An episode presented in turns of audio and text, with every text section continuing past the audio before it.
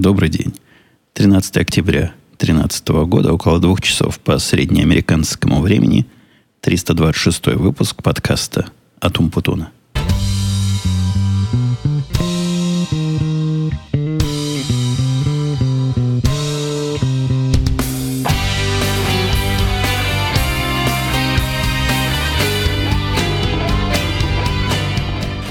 С самого начала хочу поздравить себя и вас, что наконец-то мы вместе с вами пошли в ногу с прогрессом. Прогресс это выглядит как новый компьютер специальный для записи подкастов и для вещания подкастов. Но вот неотъемлемая часть второй на Первильской студии, специализированная часть, наконец-то доставлена к нам. Долго шло, так я смотрел за этим компьютером. Те, кто за мной ходят в Твиттерах и в Google Плюсах, знают, что идея возникла внезапно, дней 10 назад – и начал я ее воплощать в жизнь. Apple немножко обманули. Они обещали доставить на два дня позже, чем доставили в самом в результате. И от этого возникла проблема. Все сайты, которые говорят, когда привезут, ну, строго говоря, не все сайты, а один весь сайт Федекса, показывал ожидаемое время, и я приготовил, чтобы дома кто был, потому что у Apple такая капризная доставка требует подпись. Обещали доставить в пятницу, в прошлую, а доставили в четверг. В четверг ни меня, ни жены, никого дома не было. Ну, мы не были готовы. Пришел я с работы в четверг и вижу эту грустную записку, прилепленную к двери. Мы к вам приходили, а вас нет, поэтому мы завтра еще раз попробуем доставить. К счастью, на этой записке есть такое поле, в котором можно расписаться, сказать, что вот это моя подпись. Если завтра придете и никого нет, возьмите бумажку сами оставьте под дверью. Я в, этой, в этом месте расписался. И на следующий день, прямо с утра пораньше, ну, часов в 11, доставили. И вот теперь я с него как раз и записываю. Это уже второй подкаст. Вчера радио Ти с него происходил практически без сучка и задоринки. Все работало как надо. Я весь в радости, в Google Plus радость свою тоже показывал и рассказывал. Ну, согласитесь, переход от компьютера трехлетней давности до более чем трехлетней – и поколение всего там в этом компьютере совсем уж не свежее было. Плохо в ногу со временем шло. Тормозило, глючило, и вообще было трудно с этим жить. Можно было, но трудно. А теперь стало почти совсем хорошо. Хочу поблагодарить тех, кто помогал в этом деле. Я кинул клич в Твиттере слушателям подкастов с моим участием вообще – Конечно, львиная доля, ну, львинейшая доля была от слушателей подкаста «Радио Ти». Там как-то более принято помогать любимому подкасту, чем здесь. Ну, я, я без претензий. Были помощники и от этого подкаста считанные, но были. Спасибо всем, кто поучаствовал. И пойдем дальше по сегодняшним заготовленным темам. Снаружи у нас тут не лето. Вот такая теплая осень. 17 градусов семья моя укатила на ежегодный конский фестиваль.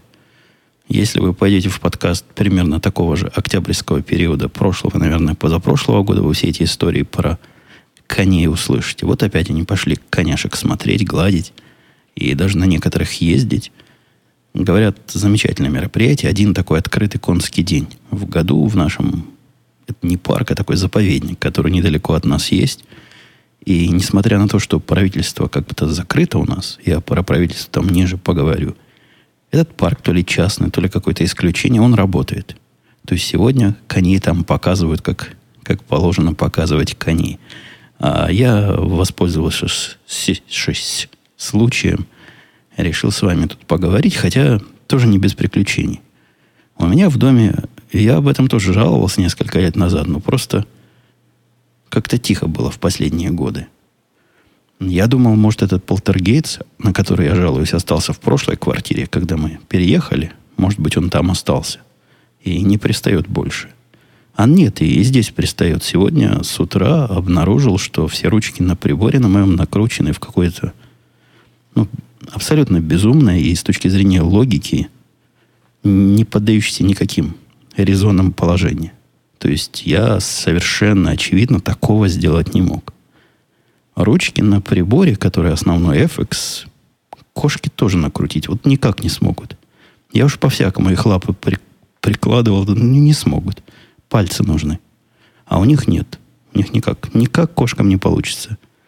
Детям, ну, какие дети? Старшие дети. Я даже с трудом представляю, что его может на это подвигнуть. Младшие дети. Ну, в принципе, она могла. Но, во-первых, она редко поднимается в мою студию. Во-вторых, цель этого непонятна. Зачем прийти у папы ручек покрутить? Вроде уже не такая маленькая, что кручение ручек само по себе является самоцелью. Это, это враги. Инопланетные полтергейцные враги. Надо, чувствую, ставить мисочку с молоком для домового, чтобы отвадить и попросить не крутить больше ручек. Ну, смех смехом, а человеку без надлежащего опыта накрутить их обратно будет трудно. Я, я тут по-быстрому все это вернул на слух, но все равно не до конца. То есть то, что выстраиваешь себе вот это положение единственное правильное в течение эволюционного периода, придется теперь опять подкручивать по результатам записи и доводить опять до того идеального, с моей точки зрения, состояния, как, как было до, до домового. И сделал необычных. У меня случилось на прошлой неделе несколько автомобильных приключений – Самое первое приключение, и я опять же отсылаю слушателей в прошлые подкасты, я жаловался, что машинка моя какая-то слишком умная и все время рассказывает, что колесо накачай. Я также делился, что ходил, я смотрел, да непонятно. Во-первых, она не уточняет, какое колесо накачать. А во-вторых, все колеса были на вид нормальные. Ну, время от времени я мальчика посылал накачивать, он накачивал, а где-то через несколько дней опять говорит, накачай. В этот раз жена позвонила из-под магазина, говорит, слушай, оно не просто говорит, накачай колесо, но я увидела, что оно сильно спущено.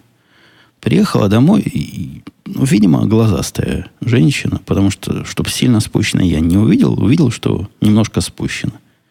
Опять же, есть мальчик на хозяйстве, послал его, он звонит из станции накачки и говорит, ничего, что-то не так. Во-первых, когда начал вдувать туда воздух, там было всего 9 вот этих единиц давления, в которых оно меряется, а должно быть, по-моему, 35. Ну, то есть сильно действительно спущено. А во-вторых, в процессе оно не чинится. Все примерно так же и остается. То есть становится лучше, но что-то не так. Где-то есть, где-то есть проблема. Я его велел, говорю, приезжай, попробуем поменять. Не зря же запасное колесо с собой возим, давай, мол, поменяем. И началась эпопея, как мы с мальчиком меняли колесо. Он по этому поводу себя в Твиттере даже похвастался, как, как он смог. Но на самом деле процесс оказался сильно сложнее, чем я ожидал. И я теоретически, ну, сказать теоретически, практически один раз в жизни до этого менял колесо на Мазде, на маленькой машине, но там была особая ситуация на чужой вражеской территории – и я не сколько менял колесо, сколько, сколько стоял с автоматом на страже, смотрел, как другие это делают в моей машине, и готовился отстреливаться в случае чего. Это в Израиле было. А здесь, значит, мы с ним вдвоем решили снять запасное, поднять, значит, машину домкратом, такая последовательность, перекрутить туда, и все теоретически должно быть просто и предсказуемо. Самый первый вопрос стал ребром, когда мы начали откручивать колесо у этого хаммера маленького моего сзади колесо прикручено прямо снаружи, как багажник. Ну, знаете, торчит. Торчит сзади. За, за машину вылазит.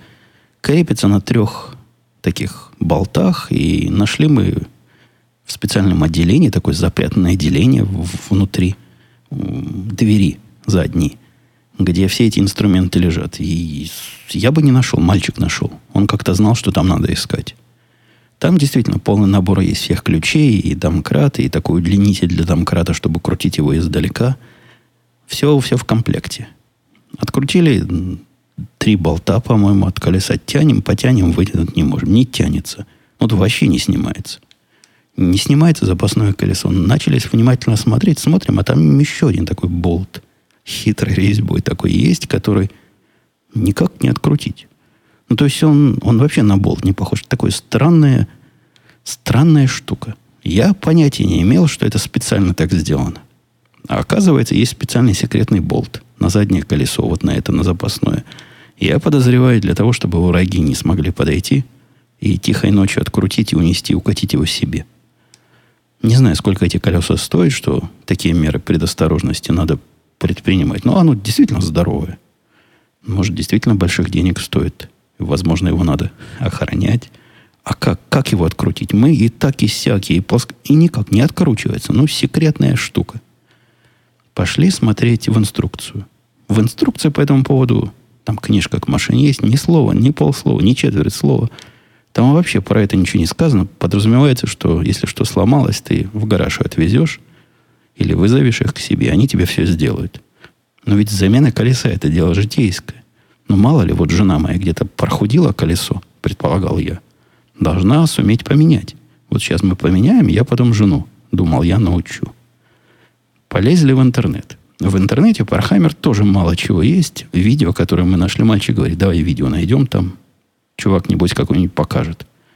Обучающие видео были какие-то для очень продвинутых. Там они под машину залазили, чего-то меняли, чего-то там откручивали. Не про это. Не про простую замену колеса. Видимо, про замену колеса считается и так всем понятно. В одном форуме я случайно совершенно нашел, чувак как-то совсем про другое говорил, но жаловался в том числе на то, что у него нет секретной гайки даже не гайки, а секретного ключа для секретной гайки. И как-то меня это дело подвигнуло на мысль, что ага, может это специальное секретное, я же не знал тогда. Я думал, просто у нас ключа такого нет. И где же найти к ней соответствующую часть? И дальше, ходя по этому форуму, а форум какого-то 2000, начало 2000-х буквально, кто-то ему сказал, ты, чувак, ты просто не знаешь, где искать. У тебя оно в том отделе для перчаток – не знаю, кто там перчатки. Вот в этом переднем бардачке у тебя там должна быть гайка. Ну, здрасте, гайка. Машина уже пять лет почти. Неужели у меня там до сих пор эта гайка сохранилась? Что вы думаете? Полез я в этот бардачок. Там книжечка, которая с ним оригинально была. И там в карманчике, прям в пакетике, это гаечка, это переходник такой специальный к обычному ключу есть. Действительно прикрутили, поставили он с такой хитрой, такой фигурной резьбой – открутили эту секретную штуку и смогли снять колесо, хотя оно тяжеленным оказалось. То есть в этот момент я понял, что мой проект научить жену менять колесо, он вообще никак. Ну, мы с мальчиком вдвоем его еле-еле сняли. Тяжелое, не знаю, сколько весит, но тяжело. Сняли, значит, откатили, готовимся к замене. Вторая проблема, как поднять эту машину. Ну, то есть, казалось бы, домкрат же есть, крути его и поднимай. Но под какое место его поставить? Пошли опять смотреть инструкцию. В инструкции про это, как я выше докладывал, ни слова. В интернете видео нет. А к самому ключу такая, типа комиксом напечатанный, мол, засуньте туда, покрутите. Абсолютно непонятно, куда засовывать. Вот ни на первый, ни на второй взгляд, ни куда-то там под раму какой-то машины. Ну, я так прикинул, там же железная рама по бокам есть, такая серьезная рама, которая чуть ли не тонну весит. Думаю, под нее будем засовывать. Засунули под нее, крутим, крутим, крутим. Видим, машина уже вся поперек себя выше стала, а колесо все еще на земле. То есть машину поднимаем, а колесо само опускается. Ну, там рессоры такие, дай бог каждому этой машины, поэтому явно мы делаем что-то не то. Домкрат уже стал в свое самое верхнее положение, а колесо так и на земле – вы понимаете, да, пружина как бы расслабляется, и колесо стоит. Потом, внимательнейшим образом посмотревши на картинки, мы поняли, что они намекают, что нужно засовывать, собственно, этот домкрат не под раму сбоку машины, а под эту втулку, на которой колесо держится. Знаете, там труба такая, которая колеса сзади прикручены. И я бы сам до такой смелости не додумался ну, засовывать что-то под трубу, которой прикручены колеса, там, наверное, еще ходовая часть какая-то. Ну, страшно как-то. Но чувствуется, что правильно. То есть надо само колесо подавать, а не машину. Потому что машину подавать смысла, как мы поняли, нет. К толку не приводит. Засунули туда, покрутили буквально пару оборотов, и опаньки, колесо поднялось. Смогли мы его открутить, снять. Ну, поставить новое проблем не было. Ну, то есть, ну, то, что сзади цеплялось, прикрутили. Мальчик еще так сильно, хорошо, ключом рассказывал, как все это надо. Он, он специалист, он у себя это много раз делал. По кругу несколько раз. Сильно хорошо закрутил колесо. И после этого я начал чувствовать, что как-то криво мы ездим. Это трудно описать впечатление, как будто бы, ну, криво. Сижу как-то криво в машине. То есть, то ли она перекачана, то ли недокачана, хотя, то ли потому что новая. Ну, как-то не то. С одной стороны не то, с другой стороны датчик, проверьте, давление в колесах все еще горит, а в-третьих, вдруг через день-другой появился новый сигнал, которого я раньше никогда не встречал. Назывался «Сделайте сервис TPM». Срочно сделайте сервис TPM. TPM, потом я в интернете пошел, посмотрел, оказывается, что после замены колес необходимо чего-то там где-то сбросить, для этого надо в, в сервис его ввести, а не то оно само не понимает замены. И, значит, датчик удаленный, удаленного давления не, не, не работает. Я думал, каким образом оно вообще понимает? Как оно может знать, что колеса накачаны или не накачаны? Вот мы взяли одно, сняли, другое поставили, никаких проводков никуда не идет. Я предположу, что просто по наклону машины оно понимает. Из-за того, что она как-то криво, может, понимает, что колеса не докачаны. Хотя, согласитесь, теория какая-то сомнительная. А как оно понимает, ровная земля или неровная, и не криво ли мы... В общем, что-то в моей теории было не так. Ну, ладно, поехал я, забился с гаражом. Они сказали, ерунда дело, мы там кнопочку где-то нажмем, сбросим, и все будет в порядке. Ничего даже стоить не будет, приезжай в любое время. Приехал я туда, рассказал, вот показал машину. Мужики сказали, сейчас, минут 10, все, все сделаем. Минут через 10 приходит мужик такой весь удивленный, говорит, а где твой... И какую-то штуку называет. Я говорю, чего? Говорит, где твой... Ну, какой-то термин свой, собственно, называет. Я говорю, я понятия не имею, о чем ты говоришь. Он говорит, пошли, покажу. Подошел к колесу, которое я не менял, и говорит, видишь, вот ниппель какой у него. Вот в этом ниппеле прямо датчик давления, который каким-то образом рассказывает автомобилю, все эти параметры. А то колесо, которое ты поставил, там нет такого датчика давления. Понятно, что работать не будет. Меня эта новость удивила. Ну, я колесо-то не левое взял. Вот продавалось с автомобилем, чего вы от меня хотите. А вы сервис-центр этого автомобиля сделайте, что надо. Он говорит, ой, говорит, это сложно. Нам для того, чтобы это сделать, нужно разобрать будет старое, вынуть из него ниппель. Зачем старое? Почему у них таких ниппелей запасных нет, я не понимаю. Но какой-то сложный такой процесс он написал и говорит, это долго. Это долго и, наверное, не дешево, там долларов 150 обойдется. Будешь ждать? Я говорю, ну что делать? Давай, крути. Откручивая колеса. Сел в зал ожидания, минут через 15 он пришел, говорит, слушай, у меня гениальная идея. А давай мы старое обратно поставим. Мы сейчас пойдем посмотрим, может, его можно починить быстренько, залатать там и поставим. Тогда это будет копейки стоить, и мы сразу сходу сделаем. Я, конечно, с радостью согласился, и в результате вся наша работа, мы с мальчиком туда откручивали, сюда подымали, ушла в свисток, как тот самый пар. Нашли они гвоздь прямо в колесе. Как гвоздь? Там колеса такие здоровые, серьезно. Ну, как-то смогла жена гвоздь словить. Они заклеили все, что надо заклеить. Он там мне долго объяснял технологию, говорит, раньше мы то ли он пытался мне объяснить, что они герметиком туда каким-то заливали, но было плохо. Поэтому теперь они значит, старым способом ставят изнутри какие-то латки. Я в этом деле плохо понимаю, и терминология мне это тоже сложна. Они говорят на своем жаргоне профессиональном. Как будто бы я должен тоже представлять куда там и как. Я, я вообще не представляю, как эти колеса можно заклеивать. Они как-то цельные вроде. Черт его знает, я, не моя область. Но главное, что за полчаса следующих они все заклеили, поменяли их местами, поставили то, что, то, что было раньше, на место. Стоило все это удовольствие 35 долларов.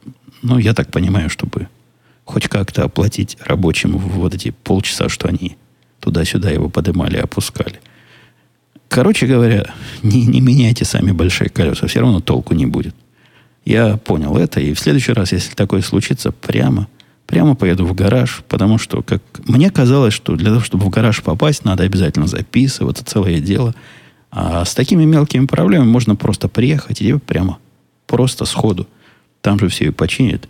Ну, если бы я сначала знал, что все это всего 35 долларов, и приехал, и, и все тебе за полчаса сделали, конечно, я бы не стал сам возиться и ребенка своего напрягать. Про старую работу я в прошлый раз намекал, и народ интересовался, что не так. Со старой работой я сказал, что это маленькая теперь контора. Она такая, не то что маленькая, там человек 200 программистов работает, даже 250, настоящих там человек 40 программистов, остальные это служба программистской поддержки, ну, которым отдают проекты, которыми уже сами заниматься здесь не хотят. То есть все производство, это человек 40-50 в Америке, а вот все остальные, почти две сотни или целых две сотни, они в Индии сидят. И эта организация решила стать большой. Вот та самая, в которую не попал. Та самая, которой наша контора продалась. Они до этого, вот когда приходил ко мне, не ко мне, а к нам приходил их начальник, они звучали как такой продвинутый стартап. Ну, не то, что стартап, который на деньги инвесторов живет, нет, а по атмосфере. Вот соберемся, сделаем, придумаем все вместе.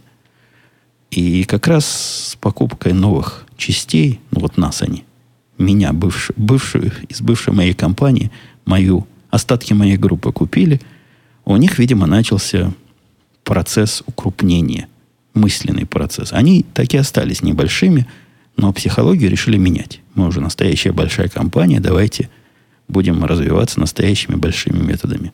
Взяли себе чувака из, по-моему, из Блумберга, ну откуда-то такого крутого чувака задорого взяли, чтобы он был у них техническим директором. Ну, чувак и начал, как он привык у себя в Блумберге, который тоже еще-то богадельно, судя по всему, руководить. Так он и начал здесь управлять. Ну, что это означает? Это означает бесконечное совещание, бесконечные документы, бесконечные планы, какие-то странные, спускающиеся сверху идеи и необсуждаемые. То есть начальник сказал прыгай, ты прыгаешь. Вот такая техническая иерархия, которую они как раз пытаются строить ломая все, все, что есть через колено. Ну и моих-то, мою купленную группу тоже сломать-то легко. Они как бы чужаки. Когда ты чужаком приходишь в новое место, сидишь какое-то время тише воды, ниже травы, смотришь, какие тут правила, какие порядки, по каким понятиям они там живут. И вот попали, попали остатки моей группы вот в эти, между этих жерновов. Ну, с мелочи начиная. Когда мы с ними первый раз разговаривали, я пояснил, что мы вот привыкли работать таким образом, у нас маки, мы работаем по домам, VPN доступаемся туда-сюда-то, хотели бы и дальше так продолжить, потому что у нас все под это. Мы привыкли так работать, не будет ли против новое руководство. Если вы помните, новое руководство туманно ответило, мол, оно в принципе не против – то есть маки, то ради бога. Ну, на чем тебе эффективно работать, на том и работай, не их, значит, собачье дело, что скажешь, то и купим.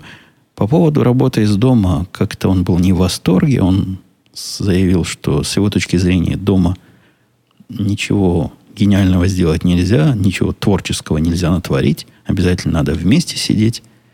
Дома можно только поддерживать старые продукты, и поэтому мы сошлись на компромиссе, офис где-то близко ко всем – не в зоне чикагской, а где-то между. Ну, чтобы всем было близко ездить. Тому, кто из Чикаго, у нас один есть, будет чуть дальше. Ну, пропорционально так посчитали. Близко ко мне, короче. И к остальным моим орлам, которые вот в этой части как раз пригородов и живут. Нормальное такое решение. Да мы и не собирались постоянно туда ездить. Ну, пару раз в неделю. Думали, может, будем встречаться, чтобы, чтобы творчество вместе генерить. На практике оказалось все как в большой конторе. То есть обещали одно, а сделали другое. Программистки моей, с которой я часто общаюсь, прислали Dell.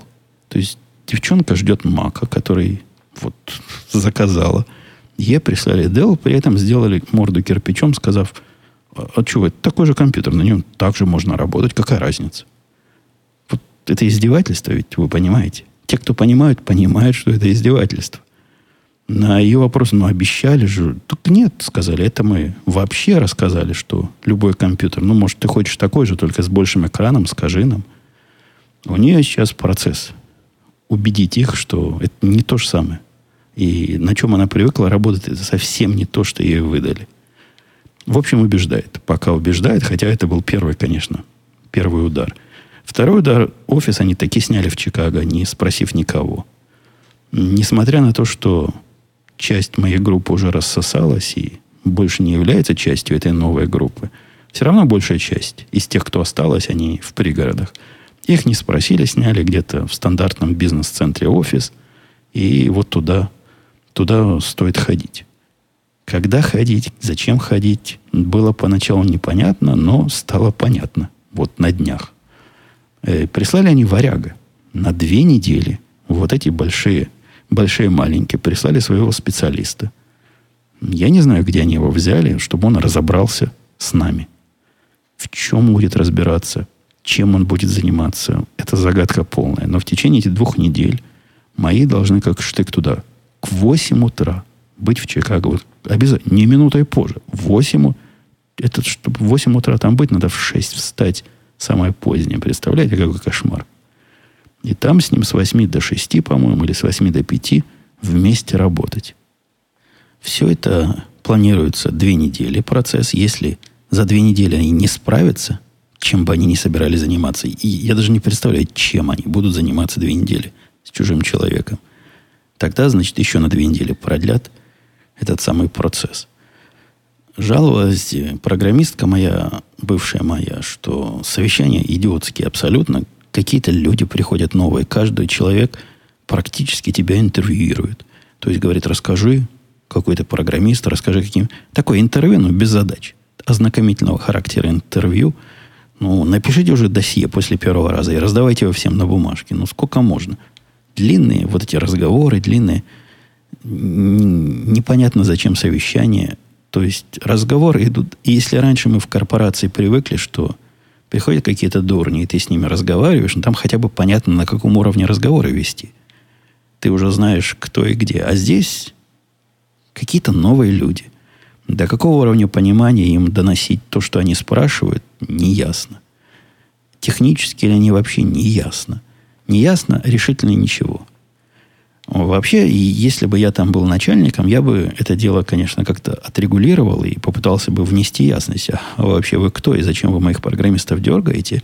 Но тот, который там сейчас есть, мой бывший начальник, который теперь и программистами напрямую руководит, он в этом смысле слишком мягкий. Ему сказали прийти. Он по, по струнке раз, честь отдал и всех привел. Вопросов лишних не задает. Идеальный такой корпоративный среднего звена – начальник.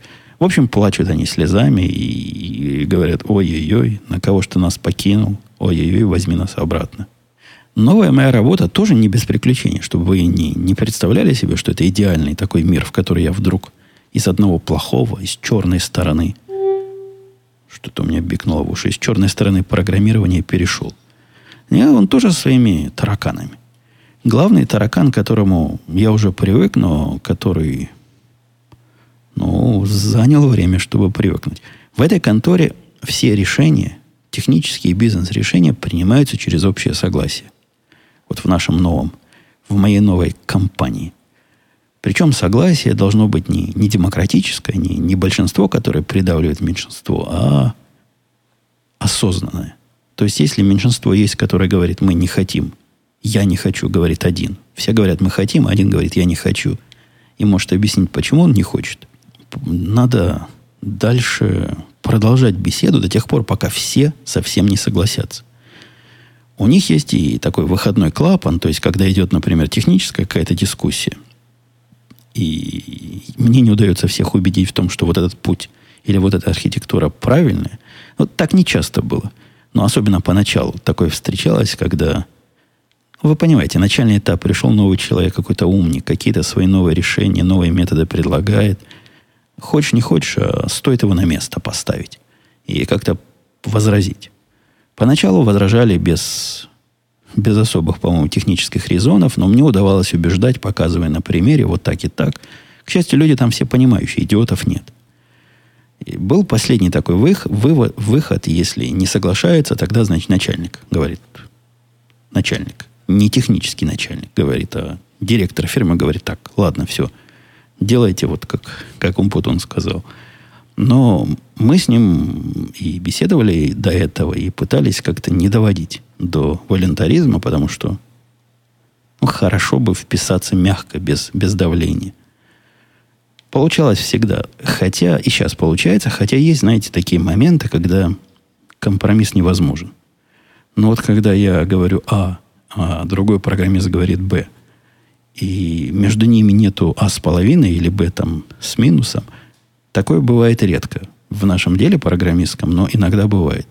В этом случае приходится, компромисс был такой. Как мы спорили до хрипоты, я объяснял преимущества, он рассказывал, какие он видит недостатки.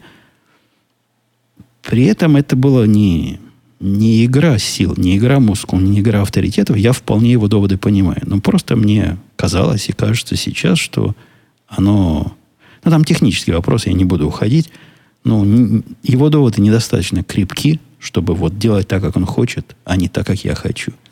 В конце концов, я его спросил, говорю, дружище, тебе это реально важно? Он говорит, ну как, я могу и с любым вариантом жить.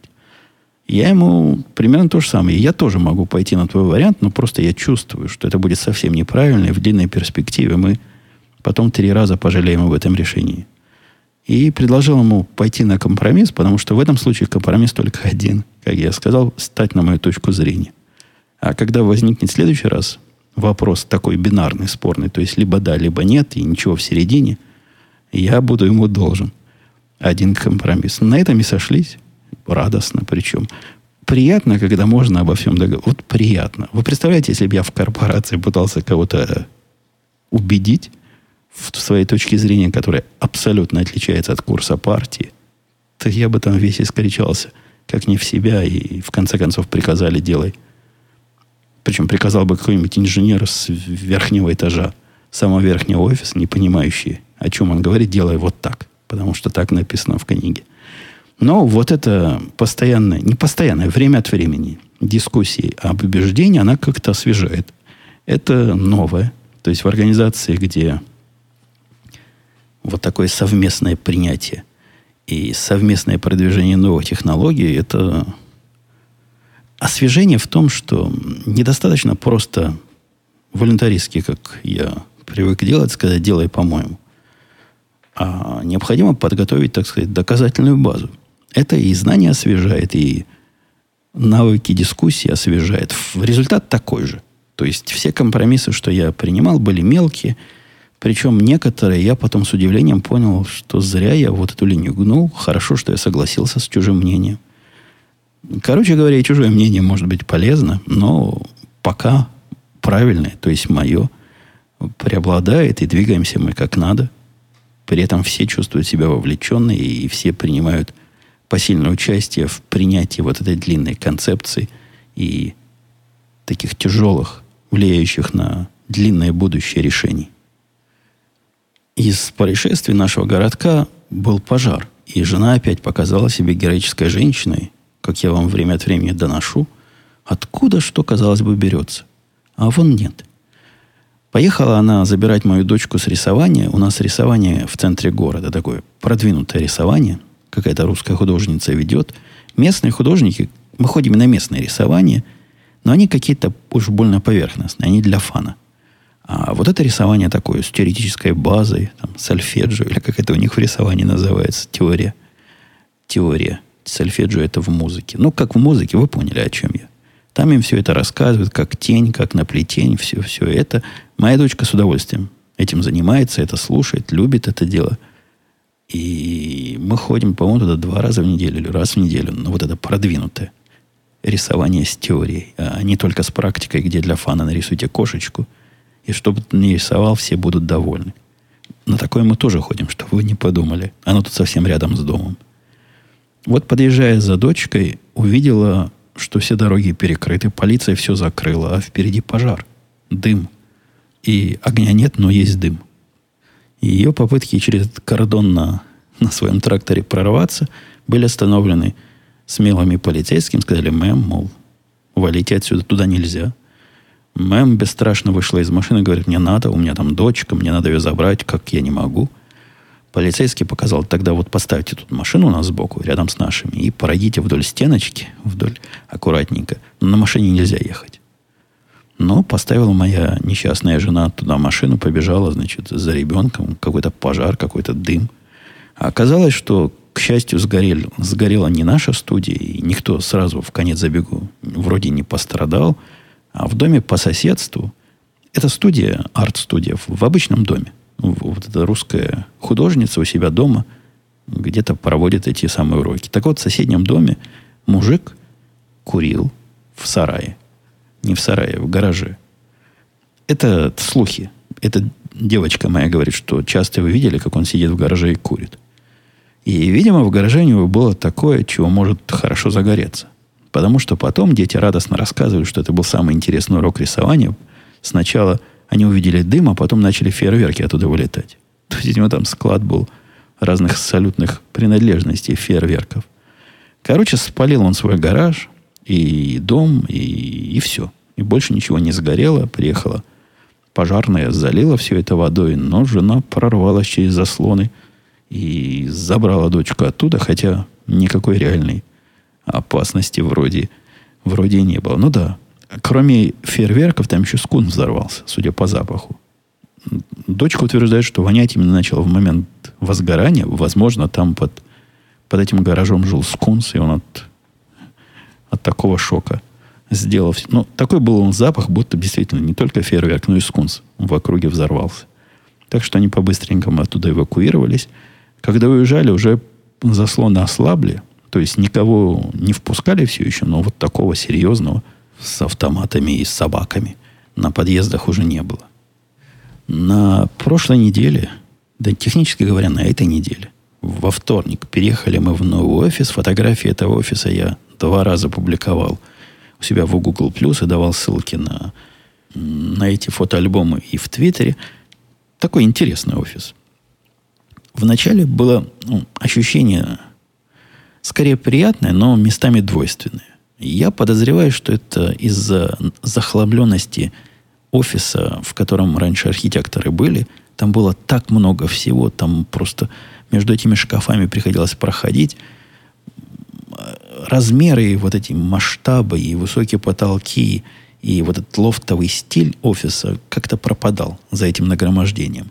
Мы же перешли в абсолютно пустую комнату, поставив туда только столы, стулья, диваны по заказу довезли нам. Один для меня, другой для для индейца моего, мы с ним оба любим на диванах работать. Такие диваны можно втроем не сядешь на каждый, но один сядет легко, два сядут тоже вольготно, а один может и лежать на таком, такие двухподушечные диванчики. Двойные как бы кресла. Удобные, хорошие. Наш начальник у себя из подвала. У себя в подвале нашел, говорит, все равно не нужны. Кроме диванов он еще туда прибор для э, хождения, ну, такую ходилку, тренажер принес. Хотя кому он нужен, кто на работе будет ходить, я не знаю. И очень приятное впечатление от офиса. Вот никогда у меня в офисе не было такого приятственного... Не то, что времяпрепровождение от людей зависит. Люди там интересные. Но работать в офисе у меня никогда особо не получалось. В, в общем, где ты вс- все находятся в одной комнате – мне это всегда казалось противоестественным. Во-первых, как-то шумно, да, когда один по телефону говорит, чего, как ты будешь в это время. Во-вторых, как-то слишком близко сидим. Ну, я привык, я один сижу в огромном относительно помещении, а тут нас несколько. Но вот в этом, не знаю, не знаю, в чем дело. То ли потолки высокие, то ли из-за того, что лофт, то ли из-за того, что Э, некрашенные кирпичные стены, то ли из-за того, что у меня свой собственный диван. Но все это вместе создает необъяснимую гармонию. Мне в этот офис хочется приходить. То есть мне не жалко потратить час времени. А не час, если ехать на машине, минут 40 туда доехать. Мне не жалко потратить деньги на стоянку. Причем, замечу сразу, стоянка стоит там дешевле сильно. Та, на которой я раньше ставил, я показывал где-то чеки и загадывал загадку, за что это 35 долларов плачу. А это, да, это стоянка в центре Чикаго, вот с той стороны, с правой стороны реки стоит 35 долларов.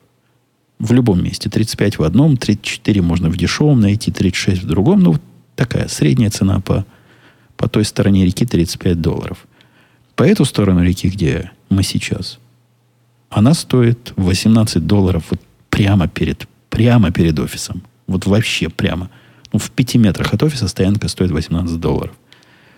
Далеко от офиса, метров, наверное, 50, она уже стоит 14 долларов. Я подозреваю, что пройти еще метров 50 в ту сторону можно и за 12 найти. Ну, короче, и за 18 хорошо, за 14 тоже прекрасно. Так что теперь доставка себя любимого в офис стала делом гораздо более недоходным, доступным. По этому поводу я начал раздумывать о странном. Я закину удочку, потому что мои раздумья только начались. Мне жена машину не дает на работу ездить. Те дни, когда я езжу, вторник и четверг, у нее тут сильно активно, и она не может остаться без машины. На поезде я тоже ездить не люблю, но вы помните, я спасаюсь тем, что езжу на, на индейца на своем. Но хотелось бы как-то перестать травмировать нервную систему, ездить самому. А ездить не на чем. От всего возникла мысль, может, мне машина нужна, вот так по-буржуйски, третья машина в семье нужна. Так как, так как проблема, ну, реально проблема. Я рассчитывал, думал, может, жену заставить на такси ездить в те дни, когда я езжу. Не, на такси дороже получится, дешевле купить машину. И теперь думаю, хочу ли я себе машину купить. Если хочу, то какую? Я просто разрываюсь. То есть маленькую машину как бы мне не хочется, ну, такую обычную, седан или там, как они называются, или двухместную даже. Э, она какая-то маленькая слишком. Я уже привык к большим. Покупать же еще одну большую тоже как-то глупо, потому что я ее специально покупаю для езды на работу на длинное расстояние. Хорошо бы, чтобы она бензина немного жрала, но не так, как Хаммер. То бишь второй Хаммер покупать будет странно. Поэтому я между двумя вариантами теперь разрываюсь. Относительно маленьким 4 на 4 который называется Jeep Patriot. Он такой небольшой, и расход у него небольшой. Либо пойти в сторону действительно кризиса среднего возраста и купить нечто маленькое, мускулистое.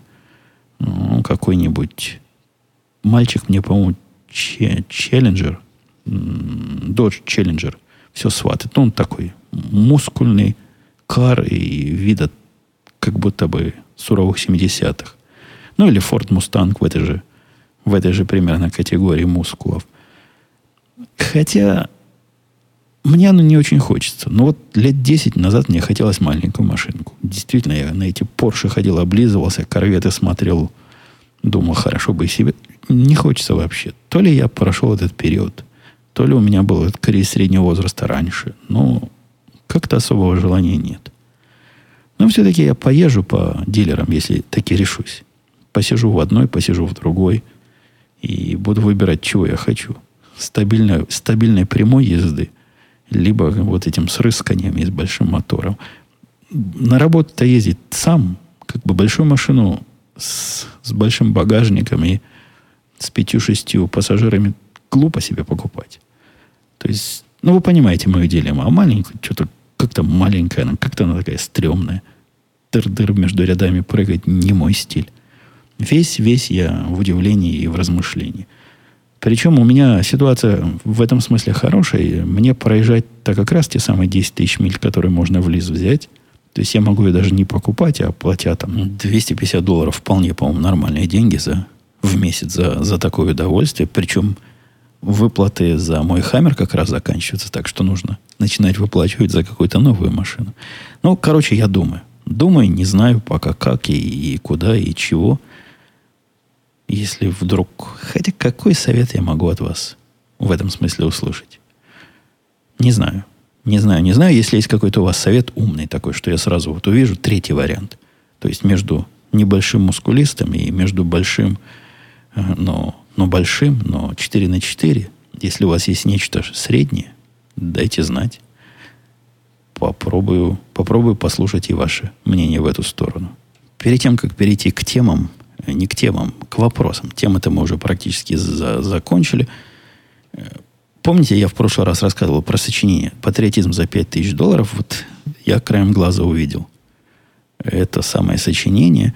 Звучит там заголовок большими такими буквами – в милитаристическом таком стиле буквы сделаны, что патриизм значит для меня. Вот так буквально и было написано патриизм. Чувствую, если бы дочка такое послала про патриизм, вряд ли бы она и 5 тысяч долларов получила, и даже дополнительные баллы. Но, к счастью, жена это увидела. Говорит, ты что, перепиши как надо. Дочка так обиделась, она же у нас как бы самостоятельная, она должна этим сама заниматься. Это ее внеклассный проект, говорит, ты не читай, не читай мои сочинения, не твое, мол, мама дело, Но вроде переписала. Еще одну фразу, которую я успел выхватить из этого листа, когда он, когда мне про патриизм показывали, там была фраза про солдат. Она начиналась с того, примерно там, первый абзац я не успел выхватить, а второй был такой. Видимо, примеры патриотизма, патриизма дочка пыталась донести. Э, она написала так, мол, почему наши солдаты служат э, за границей, там, в Афганистане, не знаю, где. Это, это было за тем абзацем, что я читал. Не потому, что им приказывает, писала моя дочка, а потому, что они сами хотят. Вот это, с этой точки зрения, и есть тот самый патриизм. Ух, время я перебрал. Давайте перейдем к вопросам по-быстренькому. Сергей писал, доброго времени суток, Евгений. Всякий раз слушаю ваш подкаст с удовольствием.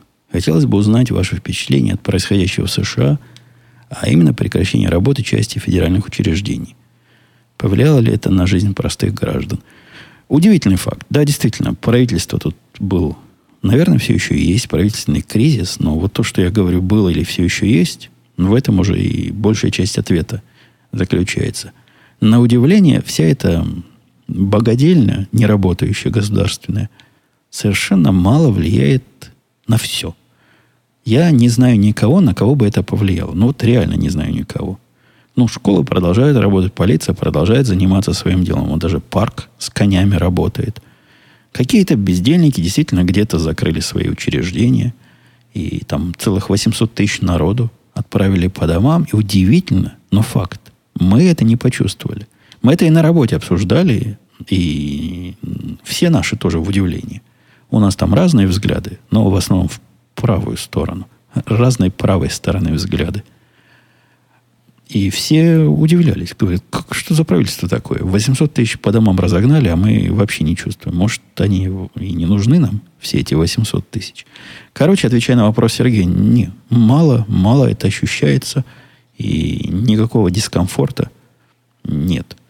Я первый раз, когда услышал об этом правительственном кризисе, думал, ну, завтра идти на работу, не зря у меня револьвер есть. Раз теперь правительства нет и анархия вокруг – значит, право того, кто выстрелит первый. Оказалось, нет. Не надо ходить еще с револьвером. Все спокойно, не волнуйтесь, дорогие товарищи. Все тихо, и потеря 800 тысяч работников осталась незамеченной. Странный вопрос задает Сергей, но уже другой Сергей. Тема получения российского паспорта гражданином Америки для въезда в Россию как-то более чем странна. А въезжать в Америку по какому паспорту будете? Опять же, в вопросе ответ.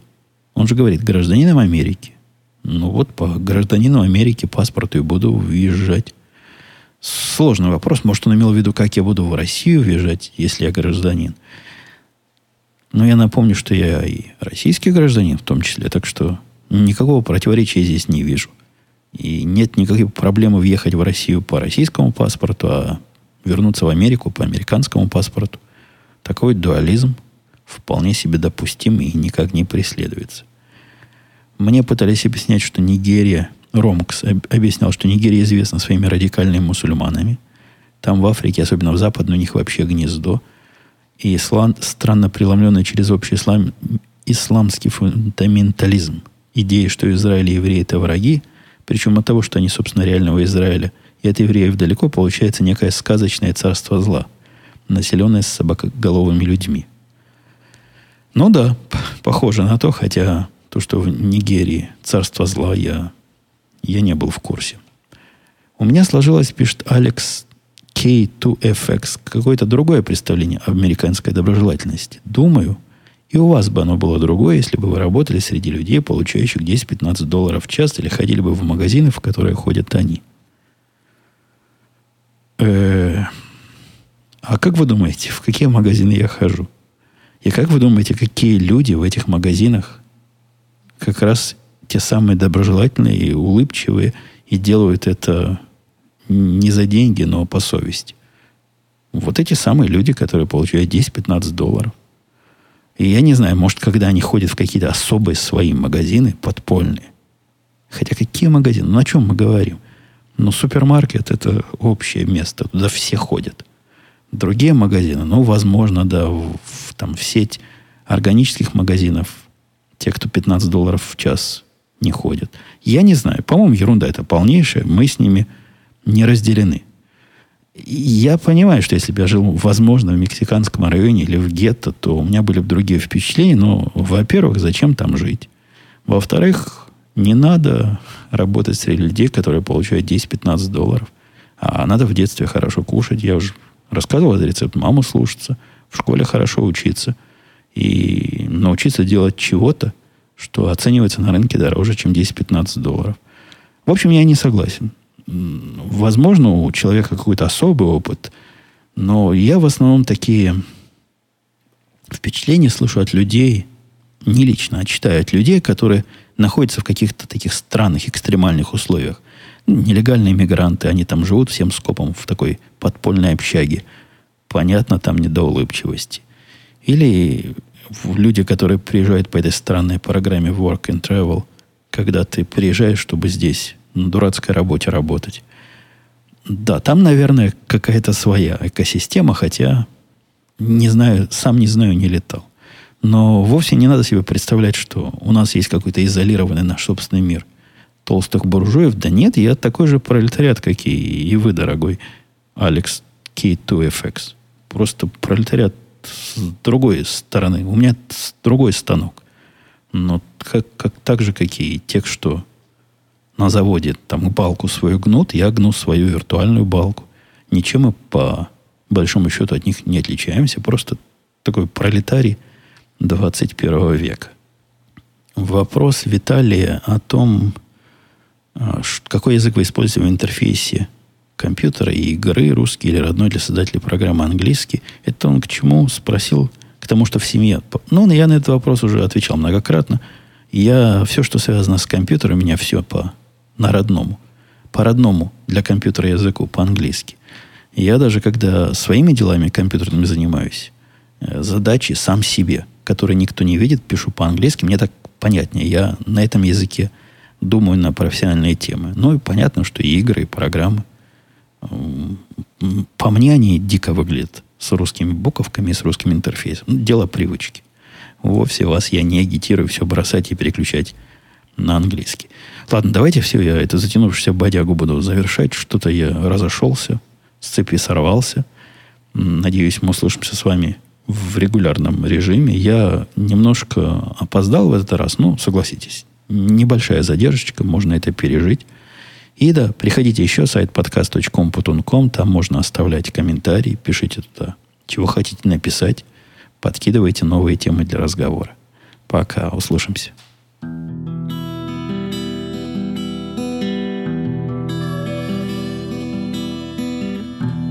There you go again, shifting the blame on a pool of buckshot game. Ah, yeah. Kicking some hobo around, boy, your devil hands are gonna bring you down. You'll see. What's got into your brain? Steel and whiskey and jealousy in your mind. Ah, yeah. Don't you drink to good times, boy. I ain't waiting on your sorry, passionate lines. No, no. Cause there's a boiling heap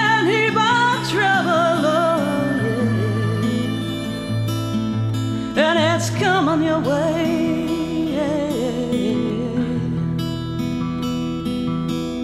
And you ain't taking me with you, no, no, no. I got plans for the day.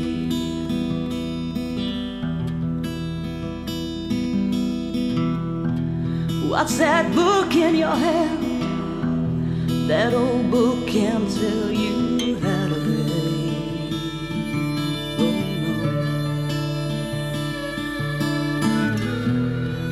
your trash out of here.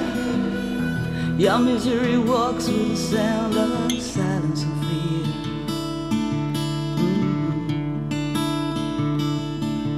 Mm-hmm. How you meddle with me It don't hurt cause I'm cold and black as the sea. Oh yeah. And now you're passing away, yeah. I'll be waving from afar that's following me.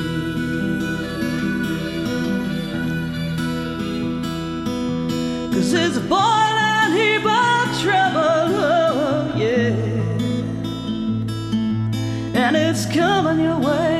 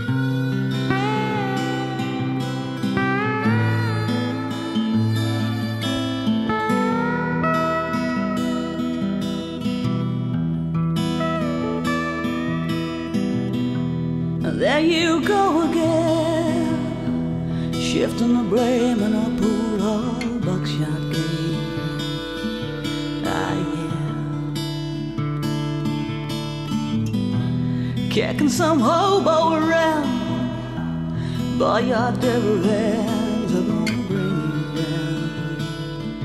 You'll see.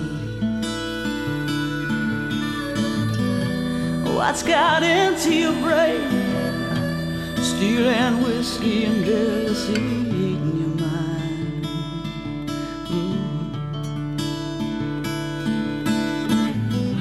Mm. Don't you drink to good times, boy. I ain't waiting on your sorry, passionate lines. Oh no. And don't you drink to good times, boy. I ain't waiting on your sorry.